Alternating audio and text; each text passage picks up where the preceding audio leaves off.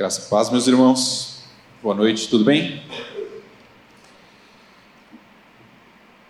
Hoje, acho que depois de uma semana de folga, entre aspas, né, nós vamos retomar o livro de Lucas. É, alguém lembra onde nós estamos? Ninguém? Lucas 7, versículo 36. Hoje a pericope é grande, nós vamos até os 50. E é curioso porque essa perícope tem uma parábola, só que é uma das mais curtas. Na verdade, a parábola são dois versículos. Mas como sempre, é, o Senhor ele usa parábolas para explicar algumas coisas e esclarecer parte do contexto do que está acontecendo. E nesse texto não é diferente. É... No mundo, como um todo, existem muitas evidências da fé cristã. A gente olha a ciência e a gente vê evidências da fé cristã na ciência. O sol nascendo, o sol se pondo. Romanos 1, a palavra fala que todas as coisas que foram criadas manifestam o Deus, o Deus do universo. A gente pode ver na história evidências e mais evidências.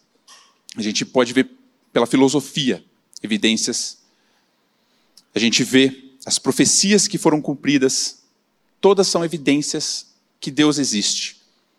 Agora, uma das mais fortes evidências que Deus é real é o testemunho da vida transformada de um pecador. E é o que esse texto trata. É o que esse texto mostra. Como que o mais vil dos pecadores consegue abandonar os seus pecados? Como aquele que odiava a Deus e a sua lei, passa a amar ambos. Jesus, aqui nessa perícope, ele continua o embate dele com os fariseus, um embate que já vinha de algumas passagens. E ele mostra o seu poder por meio da vida de uma mulher que foi transformada. Ele mostra o que é o evangelho, ele mostra quem ele é. Vamos ler então essa pericope grande. É, André, eu estou na NAA. Se puder, por favor.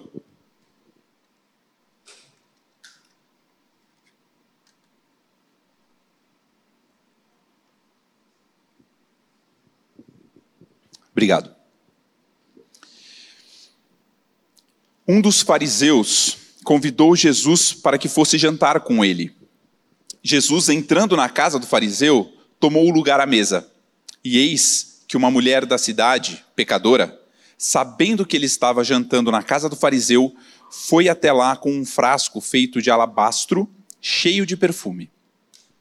E estando por detrás, aos pés de Jesus, chorando, molhava-os com as suas lágrimas e os enxugava com os próprios cabelos. Ela beijava os pés de Jesus e os ungia com o perfume. Ao ver isso, o fariseu que o havia convidado disse consigo mesmo: Se este fosse profeta, bem saberia quem e que tipo de mulher é esta que está tocando nele, porque é uma pecadora.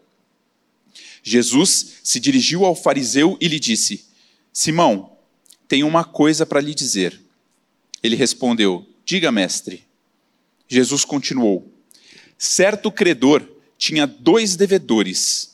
Um lhe devia 500 denários e o outro devia 50. E como eles não tinham com o que pagar, o credor perdoou a dívida de ambos. Qual deles, portanto, o amará mais? Simão respondeu: Penso que aquele a quem mais perdoou. Jesus disse: Você julgou bem. E voltando-se para a mulher, Jesus disse a Simão: Você está vendo esta mulher? Quando eu entrei aqui em sua casa, você não me ofereceu água para lavar os pés. Esta, porém, molhou os meus pés com as lágrimas e os enxugou com os seus cabelos. Você não me recebeu com um beijo na face. Ela, porém, desde que entrei, não deixou de beijar os meus pés. Você não ungiu a minha cabeça com óleo, mas esta com perfume ungiu os meus pés. Por isso afirmo a você, que os muitos pecados dela foram perdoados porque ela muito amou. Mas Aquele a quem pouco se perdoa, pouco ama. Então Jesus disse à mulher: Os seus pecados estão perdoados. E os que estavam com ele à mesa começaram a dizer entre si: Quem é este que até perdoa pecados? Mas Jesus disse à mulher: A sua fé salvou você. Vá em paz. Pai, essa é a tua palavra. E essa é uma experiência que o teu filho viveu aqui nessa terra. Nós clamamos diante de ti que o Senhor nos revele e nos mostre o que ele viveu.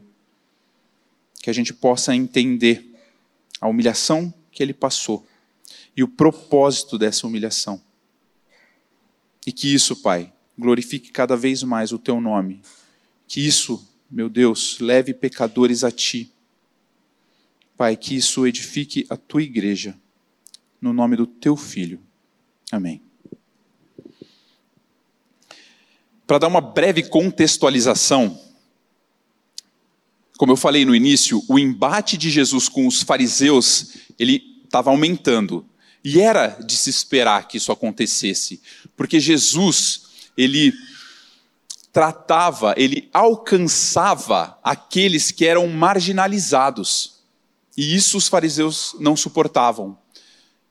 O capítulo 7 inteiro é de Jesus alcançando aqueles marginalizados. Então, nos versículos de 1 até o 10, foi o Marcinho que trouxe essa mensagem para a gente lá no começo de dezembro, que é a cura do servo do centurião. Quem Jesus está alcançando? Um marginalizado culturalmente. Ele foi falar com um romano. Na sequência, Jesus entra em Naim para cuidar de uma viúva que não tinha filhos. Ela havia perdido o seu único filho, já era viúva, não tinha como se sustentar. Ela era pobre. Jesus trata com aqueles marginalizados economicamente. Depois, foram três pregações tratando de Jesus e de João Batista. João Batista, que era um mestre, mas não segundo os fariseus, não de uma sinagoga. João Batista, que era um marginalizado religiosamente. E agora, no final desse capítulo, Jesus trata com uma mulher que era pecadora, aquela que moralmente era marginalizada pelos fariseus. E nos versículos de 30 até o 35, antes, logo antes da gente entrar nessa passagem, a gente vê que os fariseus absolutamente rejeitaram a João e a Jesus. E é importante a gente ter isso em mente. Vamos ler então o versículo 36 dessa perícope, desses 14 ou 15 versículos que nós temos pela frente. Lucas 7, 36 diz: Um dos fariseus convidou Jesus para que fosse jantar com ele. Jesus, entrando na casa do fariseu, tomou o lugar à mesa. A gente lê aqui que ele foi convidado e tomou o lugar à mesa. O que, que, pode, o que, que a gente pode entender de quando ele é convidado e toma lugar à mesa? Essa sequência que está falando. Está mostrando o lugar de destaque para Jesus. Está dizendo que ele, muito provavelmente, era o convidado de honra desse jantar, desse banquete que aconteceria. E como que eram os banquetes anteriormente, antigamente, nessa época? O que, que acontecia? Eu vou ler aqui o Craig Kinner, que ele é o autor do comentário histórico-cultural do Novo Testamento, ele fala que desde o período clássico grego, os banquetes haviam se tornado contexto ocasional para instrução moral. Então, como que funcionava? Eles encontravam um mestre, eles estavam conversando, tinha uma pessoa de honra, um mestre, algum sábio, e ele convidava para ir na casa dele para falar, para aprender com esse mestre. E como que acontecia? ele recebia um lugar de honra, por isso, e o banquete ele era aberto ao público. Então uma pessoa abria a casa dela, os convidados sentavam-se à mesa ou inclinavam-se à mesa, nós vamos ver isso mais para frente. E quem quisesse podia participar, não da comilança, mas das instruções. Então as pessoas sentavam Alô? Foi. As pessoas sentavam à mesa para comer e os outros ficavam ouvindo. E esse tomou lugar à mesa, a palavra que literalmente é reclinou-se. Então, como que acontecia? Jesus deitava apoiado no braço esquerdo, ele colocava uma almofada embaixo, alguns tinham algum tipo de poltrona, outros não. Ele apoiava o braço esquerdo, os pés ficavam para trás da mesa, ele com a mão direita comia e conversava. Então, a cabeça ficava próxima à mesa e os pés afastados, os pés ficavam para trás. E a gente vê que um dos fariseus convidou Jesus. Mas eu tinha acabado de falar que os fariseus tinham rejeitado Jesus. Então, um desses fariseus que viu tudo o que aconteceu, que já tinha na sua cabeça que Jesus não era o Messias, convidou a ele. Por quê? O fariseu, segundo John MacArthur, nenhum fariseu ele ia se associar com um blasfemo, a menos que fosse para julgar, para fazer mal a ele. Então, quando a gente vê que um fariseu que tinha acabado de rejeitar tudo que Jesus fez, o convida para sua mesa, para sua casa, a gente pode esperar que coisa boa não vem pela frente. Ele não tinha intenção de honrar, ainda que Jesus fosse o convidado principal dessa mesa. Simão, fariseu, ele tinha o desejo de pegar Jesus em alguma falha, em alguma falta. O veredito na cabeça de Simão já tinha sido dado. O que ele precisava agora é comprovar isso. No versículo 37, a gente vê que surge uma cena perfeita para que isso acontecesse.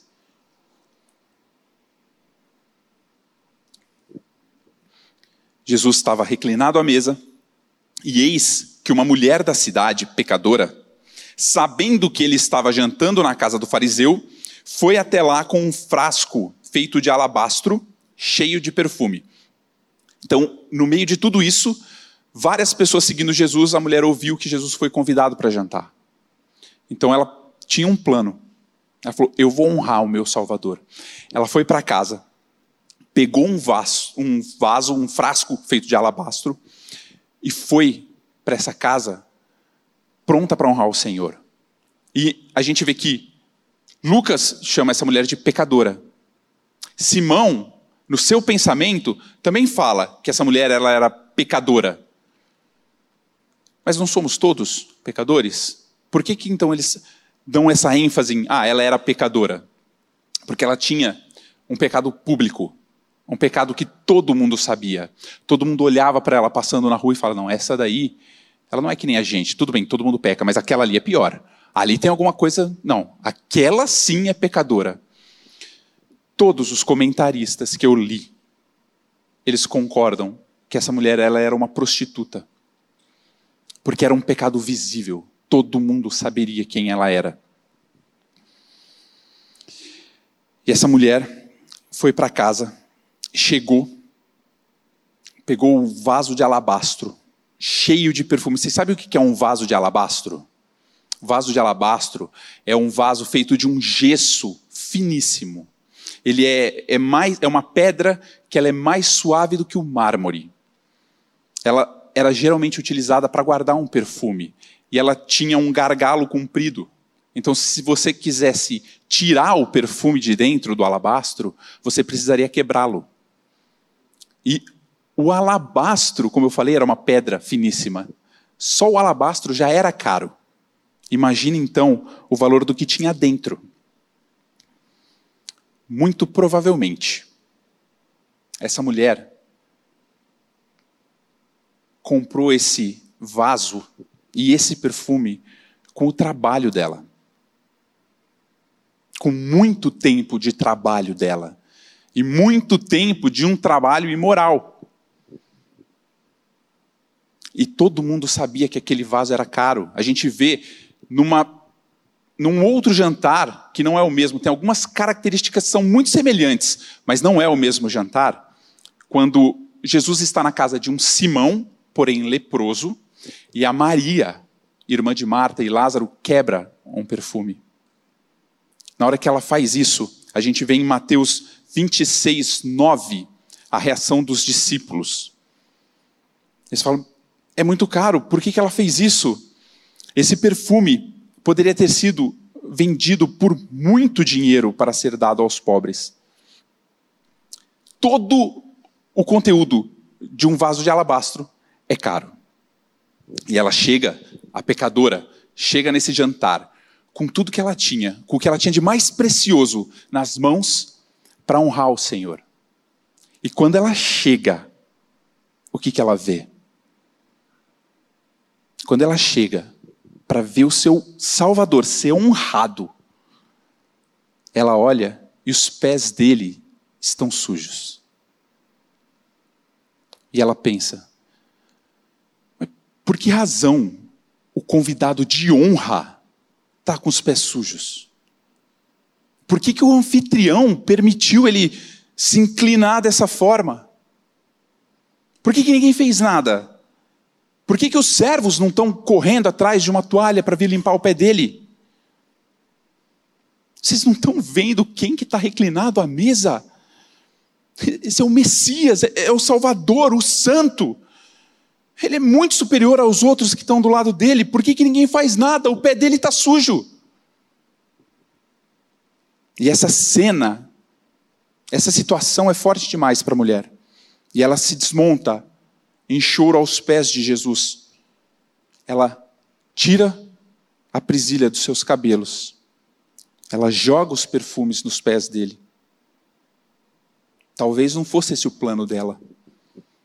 Talvez ela tivesse ido lá para ungir a cabeça do Senhor.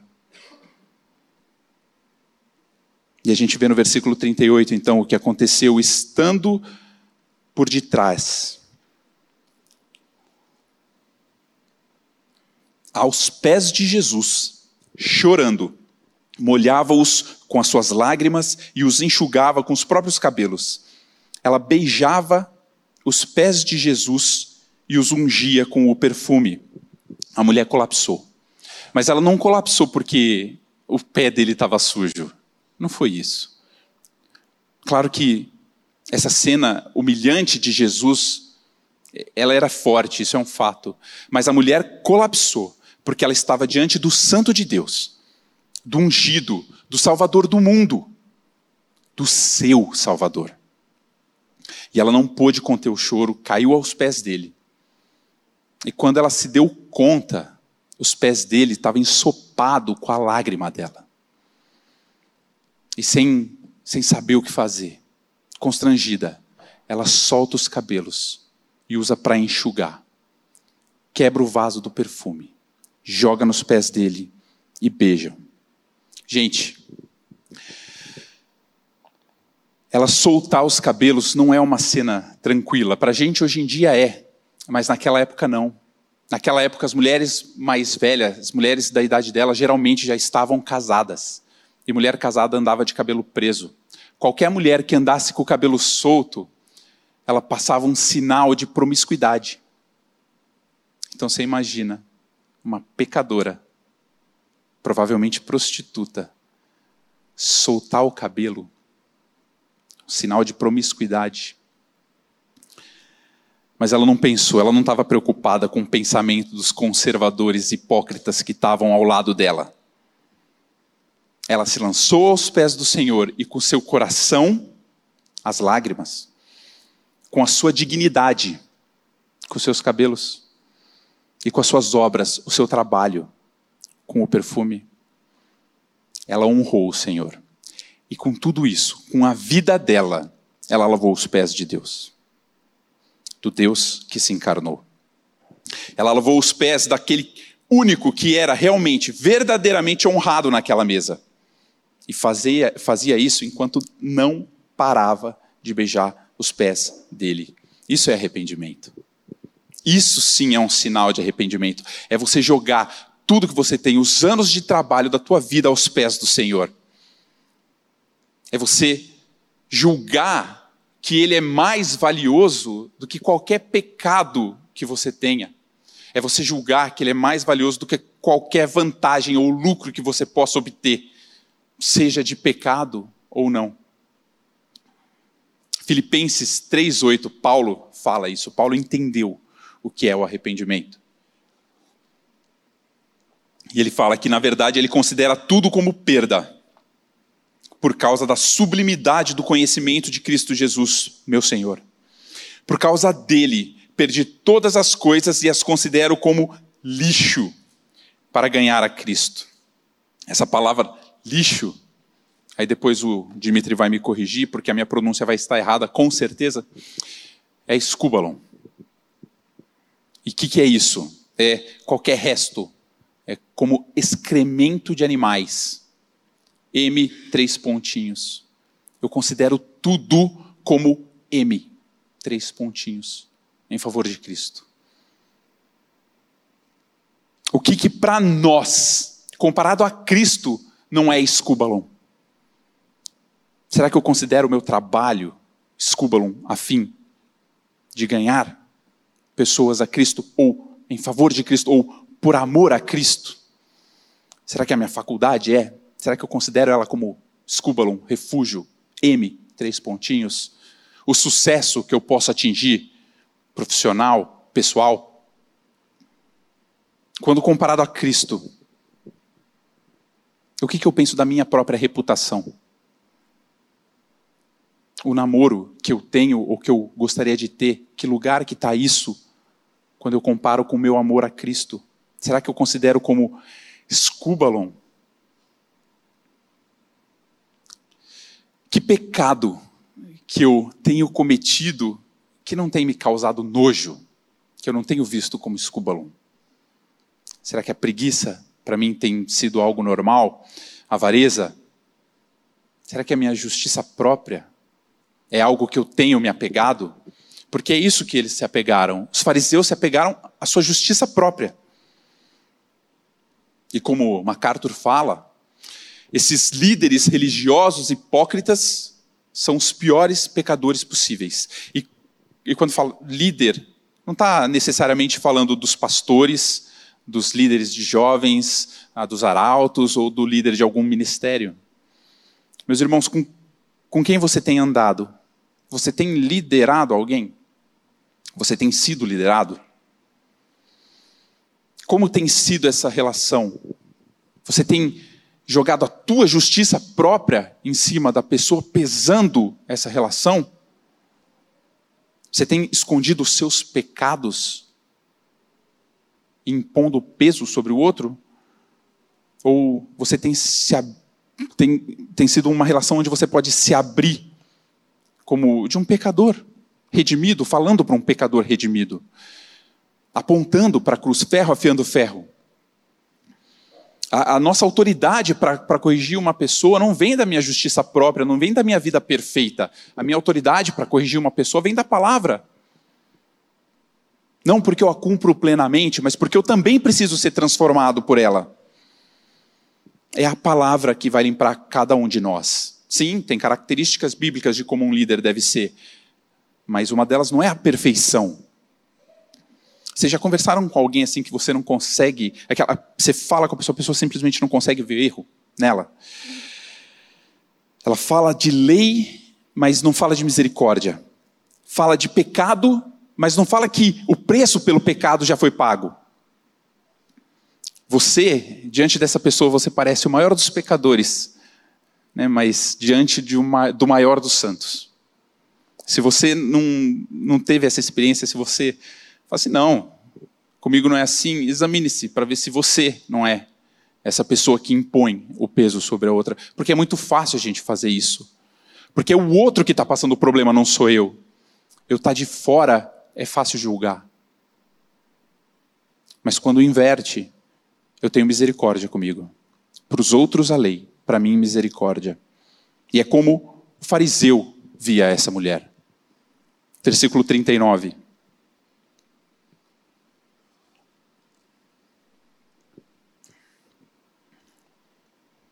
Ao ver isso, o fariseu que o havia convidado disse consigo mesmo: Se este fosse um profeta, bem saberia quem e que tipo de mulher é esta que está tocando nele, porque é pecadora.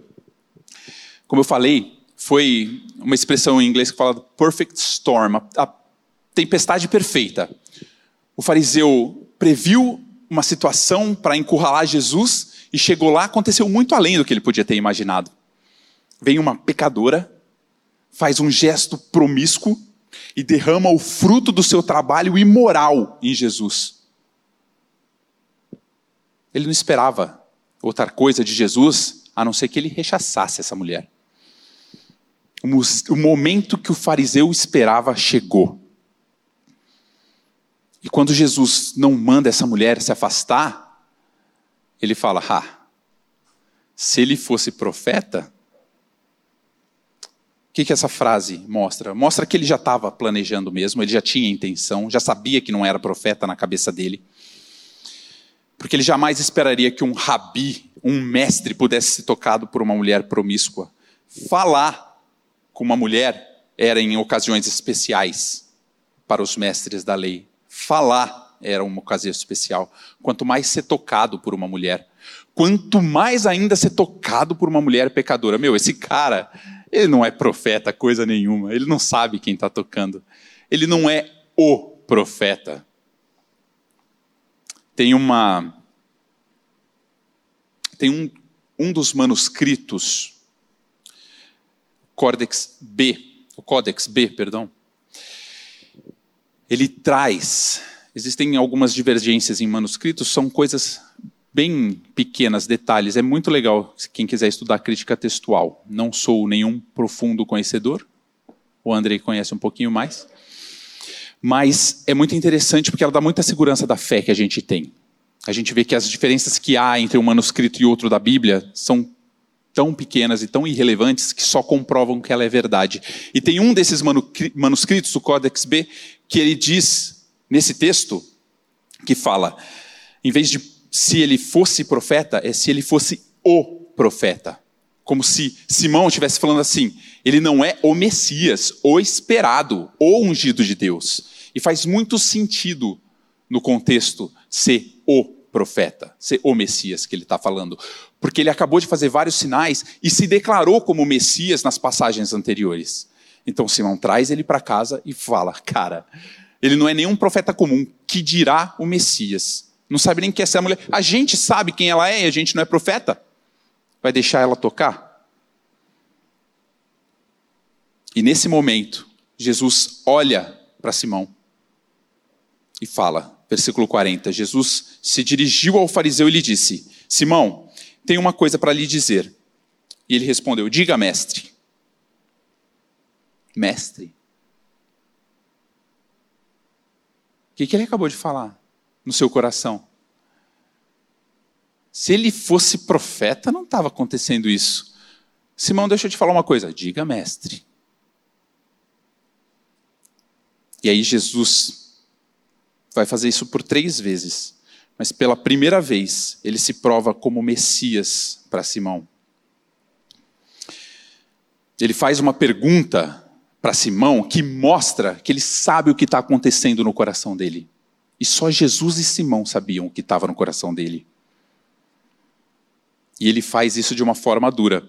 Porque quando ele fala assim, tem uma coisa a te dizer, tem uma coisa a dizer-te, essa expressão, ela às vezes introduz palavras ásperas ou duras no Oriente Médio. Então, o que Jesus estava falando, ele não falou assim, ô oh, Simão, meu querido, vem cá, vamos conversar. Jesus olhou para Simão e falou: Escuta aqui, presta atenção no que eu vou te falar agora. Jesus estava dando uma dura nele. E ele então conta a parábola. Dois versículos altamente, extremamente autoexplicativos. Os versículos 41 e 42 dizem: Jesus continuou. Certo credor tinha dois devedores. Um lhe devia 500 denários e o outro lhe devia 50. E como eles não tinham com o que pagar, o credor perdoou a dívida de ambos. Qual deles, portanto, o amará mais? O que é um denário? Todo mundo sabe o que é um denário?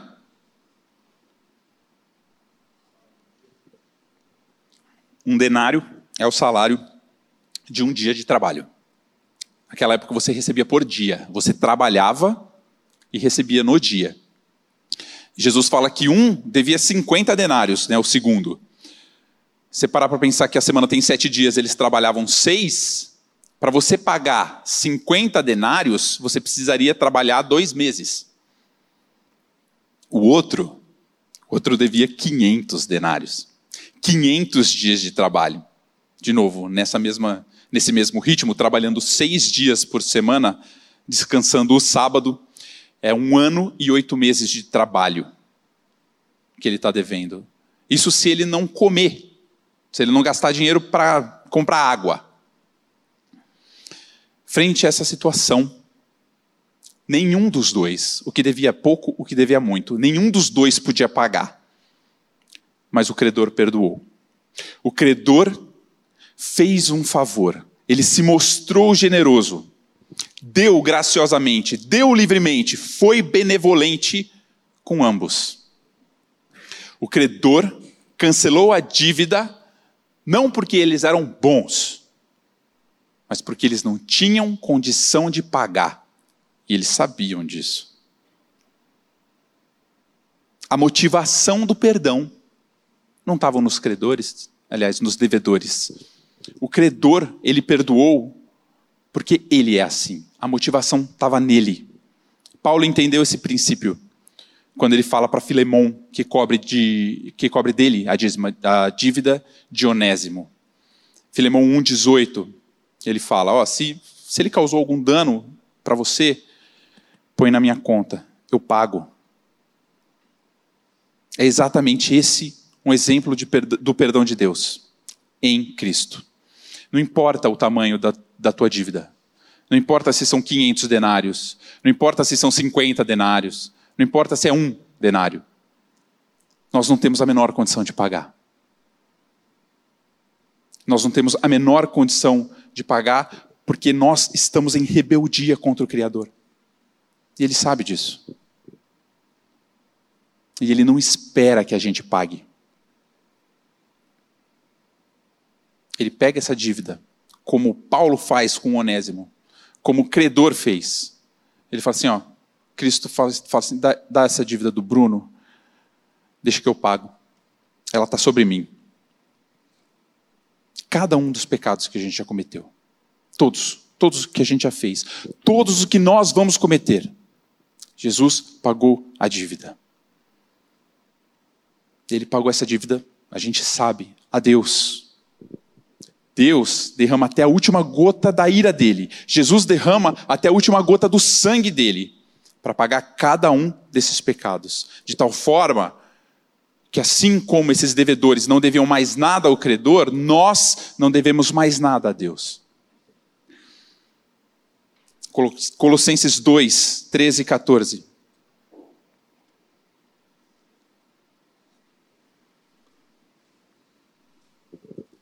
Palavra diz assim: Quando vocês estavam mortos nos seus pecados e na incircuncisão da carne, ele lhes deu vida juntamente com Cristo. Vocês estavam mortos, mas ele te deu, não foi o que vocês fizeram.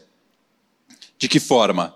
Perdoando todos os nossos pecados, cancelando o escrito de dívida que era contra nós e que constava de ordenanças, o qual nos era prejudicial removeu-o inteiramente, cravando na cruz.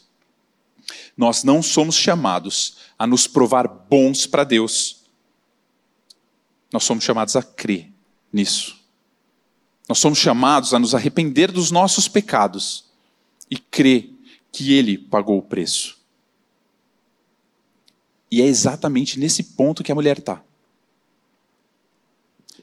Ela sabe de tudo que ela fez ela sabe de cada pecado que ela cometeu.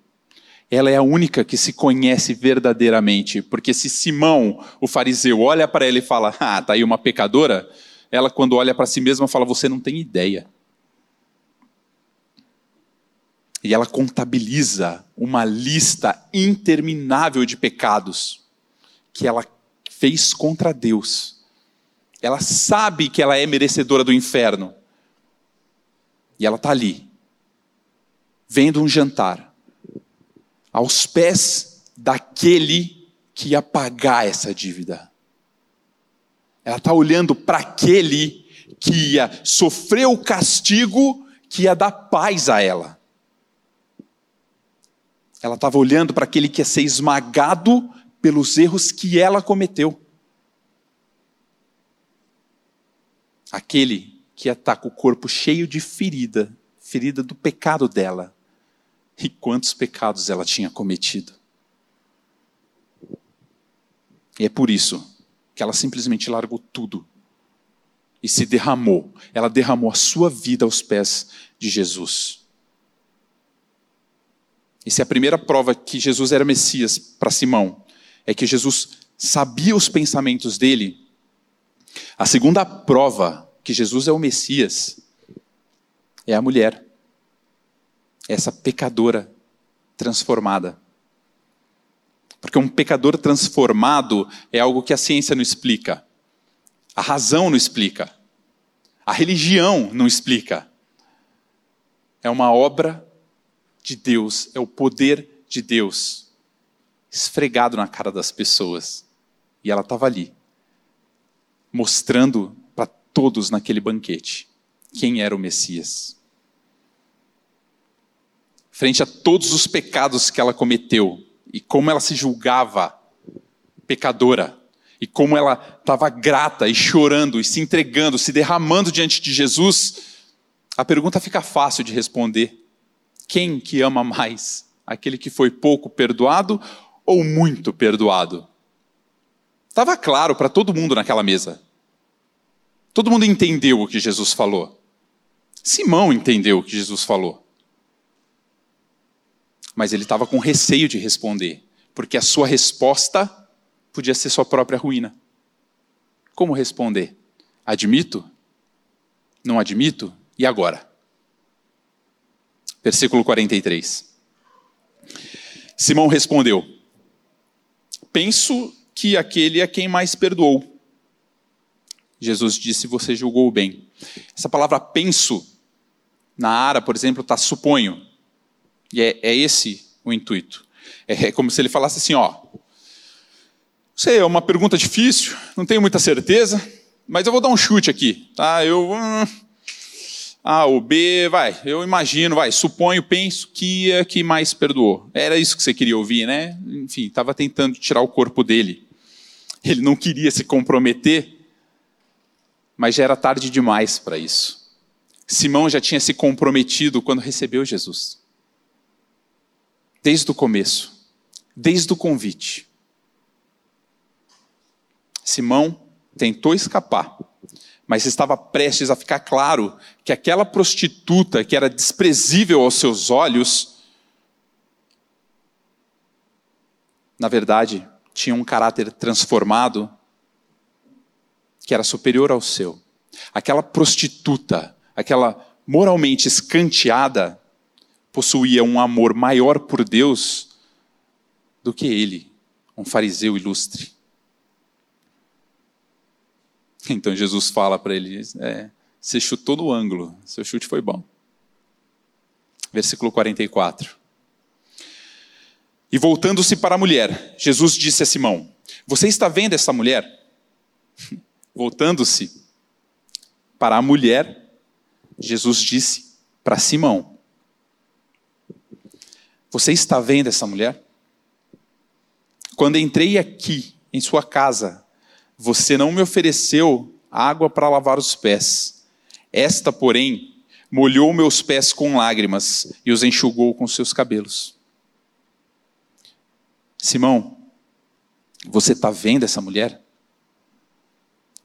Simão não tinha visto. Simão tinha visto uma imagem distorcida de alguém, uma imagem que ele tinha criado. E agora Jesus vai abrir os olhos de todos quanto a quem é essa mulher. Vejam quem é essa mulher.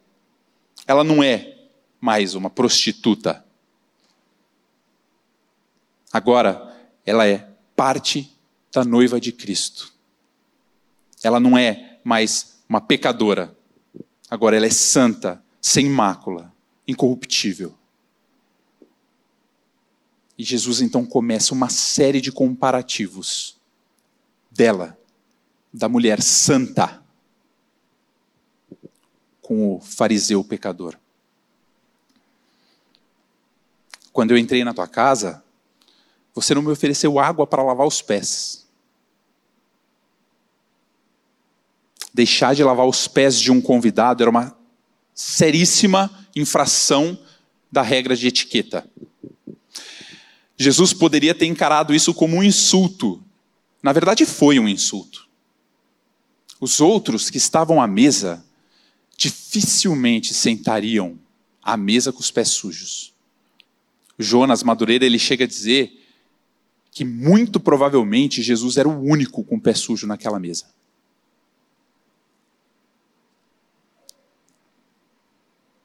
Simão não usou servo para lavar os pés de Jesus. A mulher, ela mesma, com seu coração, com as suas lágrimas, o fez. No versículo 45, a comparação continua. Você não me recebeu com um beijo na face. Ela, porém, desde que entrei, não deixou de me beijar os pés. Até hoje é cultura em algumas culturas, até hoje é normal em algumas culturas, como no Oriente Médio, beijar a face do outro para cumprimentar. A gente tem muito. Na igreja, para nós, é até mais comum, mas na cultura brasileira, nem tanto. Mas ele recebeu na própria casa o ilustre convidado e não deu um oi, não cumprimentou. Um beijo na face. Um.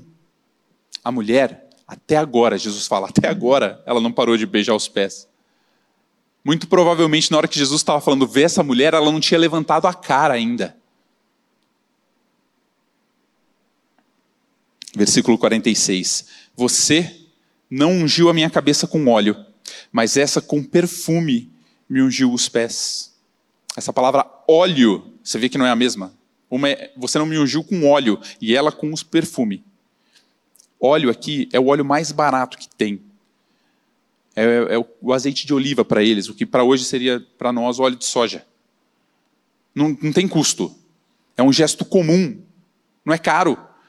Era uma parte preliminar do jantar, de uma festa, quando você recebia alguém. Era um gesto tão comum que era quase inexpressivo. Mas isso foi negado a Jesus. E ela fez o quê? Pegou um perfume Imagina o valor desse perfume, eu vou falar isso de novo. Se o vaso que carrega o perfume era caro, e para você tirar o líquido de dentro você tem que quebrar o vaso, você imagina o valor do perfume. E a mulher não chegou nem na cabeça de Jesus, derramou nos pés. Jesus era o convidado de honra desse jantar, mas vendo como ele foi tratado, fica clara a intenção de Simão de, de humilhar ele, de diminuir ele, de encurralar, de tentar achar provas contra ele, provar que ele não era o Messias. Simão tentou humilhar ele, mas o tiro saiu pela culatra. A humilhação que Simão tentou sobre Jesus recai sobre ele. E a história dele, a humilhação dele é contada até hoje. De Deus não se zomba. Hoje em dia a gente vê pessoas zombando, como Simão fez. Não chamando Jesus para um jantar, mas fazendo piada, ridicularizando, zombando de verdade. Fazendo enredo de escola de samba, tirando sarro. A gente vê novelas, séries e filmes que pervertem a moral a gente vê a justiça sendo pervertida, a gente vê leis sendo feitas que afrontam o caráter de Deus. Muitas formas de zombar do Senhor. A gente vê cristãos, ou aliás, pessoas que se dizem cristãs, mas que negam a Cristo todos os dias com a sua vida e com as suas atitudes. De Deus não se zomba. Simão zombou. Já a mulher, a mulher deu uma demonstração de amor por Jesus tão grande que é uma prova clara que a sua vida foi transformada. Um pecador que conhece a Deus nunca mais é o mesmo. Um pecador que conhece a Deus, ele entrega toda a sua vida, entrega a sua lágrima, o seu coração, entrega os seus cabelos, entrega a sua dignidade, entrega o perfume, entrega as suas obras nos pés do Cordeiro. E para fechar com chave de ouro, Jesus dá a terceira prova de que ele é o Messias. Ele perdoa os pecados da mulher. Versículo 47.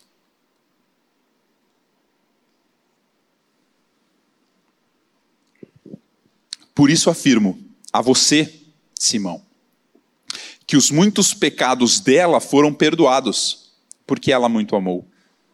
Mas a quem pouco se perdoa, pouco ama. Raramente os convidados afrontavam, confrontavam o anfitrião. Jesus fez.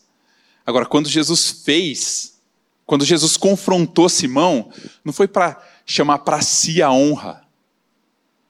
Ele não confrontou para falar assim: veja, eu sou o sábio, olha quantas pessoas me seguem, me trate assim ou assado.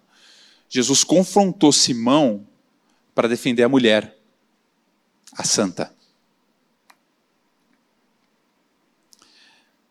Jesus se levantou para defendê-lo figurativamente,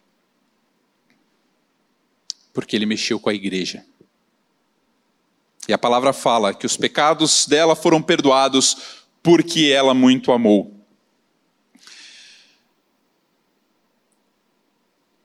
Os nossos pecados não são perdoados porque nós amamos. Nós amamos porque os nossos pecados são perdoados. Mas Bruno aqui está falando que os pecados foram perdoados porque ela amou. E aqui tem uma discussão bem legal, enorme, de um grego que eu não entendo, não sou especialista. Mas, para a gente entender quando era escrito em grego nessa época, não tinha separação de palavras. É tudo junto. Não tinha pontuação. É uma palavra atrás da outra. Então, pegando aqui um comentário de Champlin, ele separa as palavras e mostra o significado desse porquê no grego, dizendo que esse porquê significa como mostra o fato que. Então, lendo conforme essa tradução, o versículo fica: Por isso eu te digo, os muitos pecados dela foram perdoados, como mostra o fato que ela muito amou. Você está vendo como ela me ama? Isso é a prova de que os pecados dela foram perdoados. A maior prova de que nós somos nascidos de novo não é porque eu leio a Bíblia todo dia, ou porque eu conheço muito teologia, ou porque eu deixo de pecar, ou porque eu vou na igreja. Essas coisas são importantes, sim. Isso tem que ser presente na vida do cristão. Mas a maior prova de que eu fui perdoado, a maior prova de que eu sou nascido de novo, é que eu amo o Senhor. E como que eu posso ver esse amor que eu tenho pelo Senhor no dia a dia? João diz, 1 João 4,20.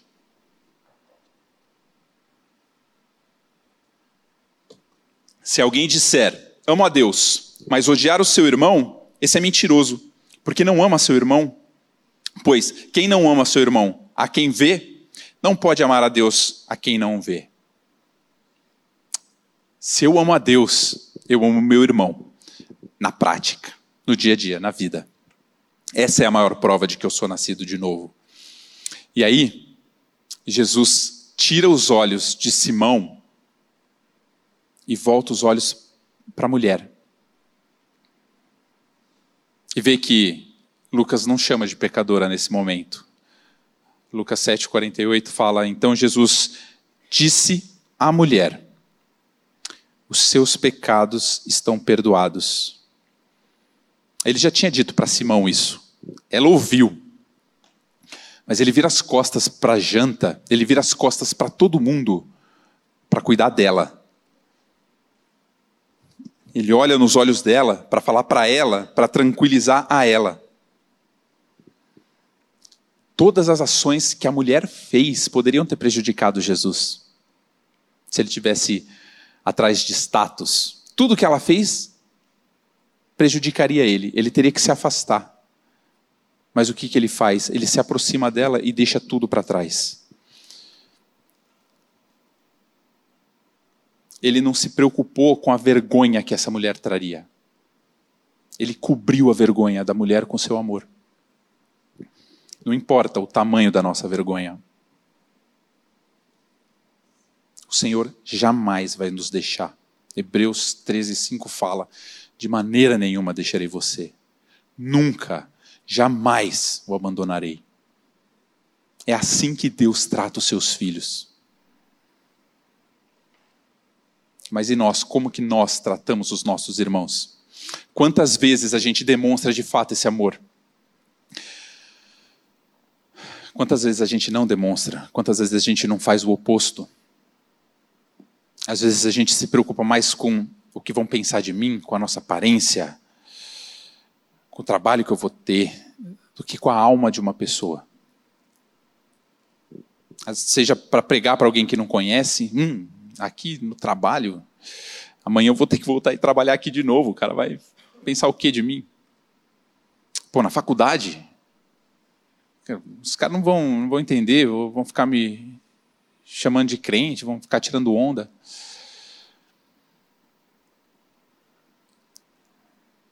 Quantas vezes a gente deixa de estender a mão a uma pessoa que é rejeitada, mesmo em nosso meio, mesmo aqui dentro da igreja?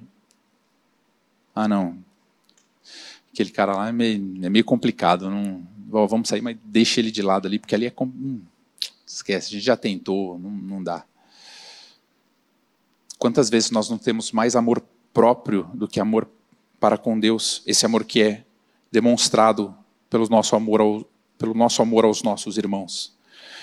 Quantas vezes nós não negamos a Jesus para nos preservar? A mulher não. A mulher se humilhou. Ela não se preocupou com a sua imagem, ela não tinha muita imagem para preservar também. Entende por que Deus fala que ele busca os que nada são? Entende por que, que ele fala que os fariseus estão mais longe? A gente está muito preocupado com a nossa imagem. Eu sou muito bom para isso.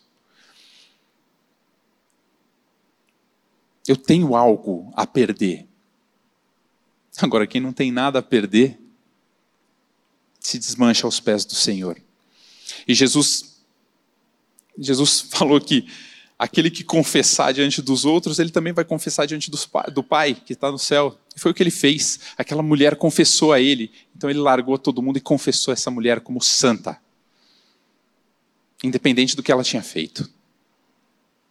E diante disso ficou o assombro dos incrédulos aqueles que tinham armado a arapuca. E eles fazem a mesma pergunta que os fariseus vêm fazendo desde o capítulo 5, versículo 49, Lucas 7, 49. Os que estavam com ele à mesa começaram a dizer entre si: Quem é esse que até perdoa pecados? Jesus, na casa de Simão, naquele que duvidava que ele era o Messias ele se coloca em igualdade com Deus. Lucas 5, 21, os fariseus já, já estavam pensando, já tinham ouvido Jesus falar isso. E eles tinham deixado claro quem é o, aquele que tem poder para perdoar pecados. Quem pode perdoar pecados a não ser um, que é Deus? Então, como eu disse pela terceira vez, ele mostra claramente, face a face com Simão, que ele sim é o Messias. Simão queria provar ele, queria testar. Está aí a prova, por três vezes. Prova incontestável. Simão não tinha o que falar. Não é a falta de evidência que faz com que uma pessoa não creia. Creia. É a dureza do coração. É por isso que é só a palavra que importa. É a palavra que a gente tem que pregar. Não adianta os nossos argumentos. Claro que a gente tem que ter argumento, é importante. A lógica, ela ajuda. Mas o que salva uma pessoa é o poder de Deus. Porque Jesus esfregou na cara dele que ele era o Messias. E Quando todo mundo vira e fala assim: Meu, quem que é esse que perdoa os pecados? Jesus poderia ter virado para eles e dado um sermão, explicado e mostrado e falado o que fosse. Mas ele não está preocupado em ficar se provando e comprovando para aqueles que não creem. Jesus não veio agradar a bodes. Jesus vira as costas para a pergunta de todo mundo e vai cuidar da sua ovelha. Versículo 50. Mas Jesus disse à mulher: A sua fé salvou você. Vá em paz. Ele tinha falado que o amor era a prova. O amor pressupõe a fé. A gente não tem como amar aquele que a gente não crê que existe. A mulher creu, e a mulher creu que Jesus não ia zombar. Então, por isso que ela demonstrou a sua fé com ações. Ela demonstrou a sua fé com o amor. E Jesus, então, para finalizar, meus irmãos, ele olha para ela e fala: vá em paz. E eu quero finalizar com as lindas palavras de John Gill sobre esse vá em paz. Jesus olha para a mulher e fala: vá em paz. Vai em paz, paz de consciência e serenidade mental, não permitindo que qualquer coisa te perturbe, nem mesmo a memória dos pecados passados que te foram perdoados, nem as sugestões de Satanás que te assaltarão num ou noutro momento, nem as tribulações e as aflições dessa vida presente, as quais são vencidas pelo amor nem as reprimendas e censuras dos homens de espírito farisaico. Vai para tua casa, ocupa-te de teus afazeres, tanto diante de Deus como diante dos homens. E quando tiveres feito o teu trabalho em tua própria geração, entrarás na paz e na alegrias eternas. É isso que a graça de Deus nos oferece. É isso que a obra de Cristo nos proporciona. Aqueles que creem, meus irmãos, derramem a sua vida, derramem seu coração, sua dignidade, suas obras no pé do cordeiro que for morto. Aqueles que ainda não creem, que têm o espírito farisaico, abandonem a sua justiça própria, se arrependa dos seus pecados e creia no Evangelho, creia em Cristo Jesus como seu único Senhor e Salvador. Amém? Vamos ler mais uma vez esses 14 versículos, agora que a gente tem uma ideia um pouco melhor desse contexto. Pedindo para que o Senhor, mais uma vez, nos revele e nos mostre a beleza do que aconteceu com essa mulher. Lucas 7, de 36 a 50. Um dos fariseus convidou Jesus para que fosse jantar com ele. Jesus, entrando na casa do fariseu, tomou lugar à mesa. E eis que uma mulher da cidade, pecadora, sabendo que ele estava jantando na casa do fariseu, foi até lá com um frasco feito de alabastro cheio de perfume. E estando por detrás, aos pés de Jesus, chorando, molhava-os com as suas lágrimas e os enxugava com os próprios cabelos. Ela beijava os pés de Jesus e os ungia com o perfume. Ao ver isso, o fariseu que havia ao ver isso, o fariseu que o havia convidado disse consigo mesmo: Se esse fosse profeta, bem saberia quem e que tipo de mulher é esta que está tocando nele, porque é uma pecadora. Jesus se dirigiu ao fariseu e disse: Simão, tenho uma coisa para te dizer. Ele respondeu: Diga, mestre. Jesus continuou: Certo credor tinha dois devedores. Um lhe devia 500 denários e outro devia 50. E como eles não tinham com o que pagar, o credor perdoou a dívida de ambos. Qual deles, portanto, o amará mais? Simão respondeu: é, Penso que aquele a quem mais perdoou. Jesus disse: Você jogou bem. E voltando-se para a mulher, Jesus disse a Simão: Você está vendo essa mulher? Quando eu entrei aqui na tua casa, você não me ofereceu água para lavar os pés. Esta, porém, molhou os meus pés com as lágrimas e os enxugou com os seus cabelos. Você não me recebeu com um beijo na face. Ela, porém, desde que entrei, não deixou de me beijar os pés. Você não ungiu minha cabeça com óleo, mas essa, com perfume, ungiu os meus pés. Por isso afirmo a você que os muitos pecados dela foram perdoados, porque ela muito amou. Mas aquele a quem pouco se perdoa, pouco ama. Jesus disse, então Jesus disse à mulher: Os seus pecados estão perdoados. E os que estavam com ele à mesa começaram a dizer entre si: Quem é esse que até perdoa pecados? Mas Jesus disse à mulher: A sua fé salvou você. Vá em paz. Pai, obrigado. Obrigado porque não importa o tamanho do buraco que a gente está, o Senhor é maior, o teu amor é maior, a obra de Cristo é maior, o teu filho é maior do que tudo isso. Senhor, nos mostra no nosso coração quem nós realmente somos, Pai. Nos revela como essa mulher pecadora. Para que pelo teu poder, Pai, a gente possa te louvar para a eternidade. Pela tua obra que nos tirou do pecado para nos transformar em santos, irrepreensíveis e inculpáveis diante de ti.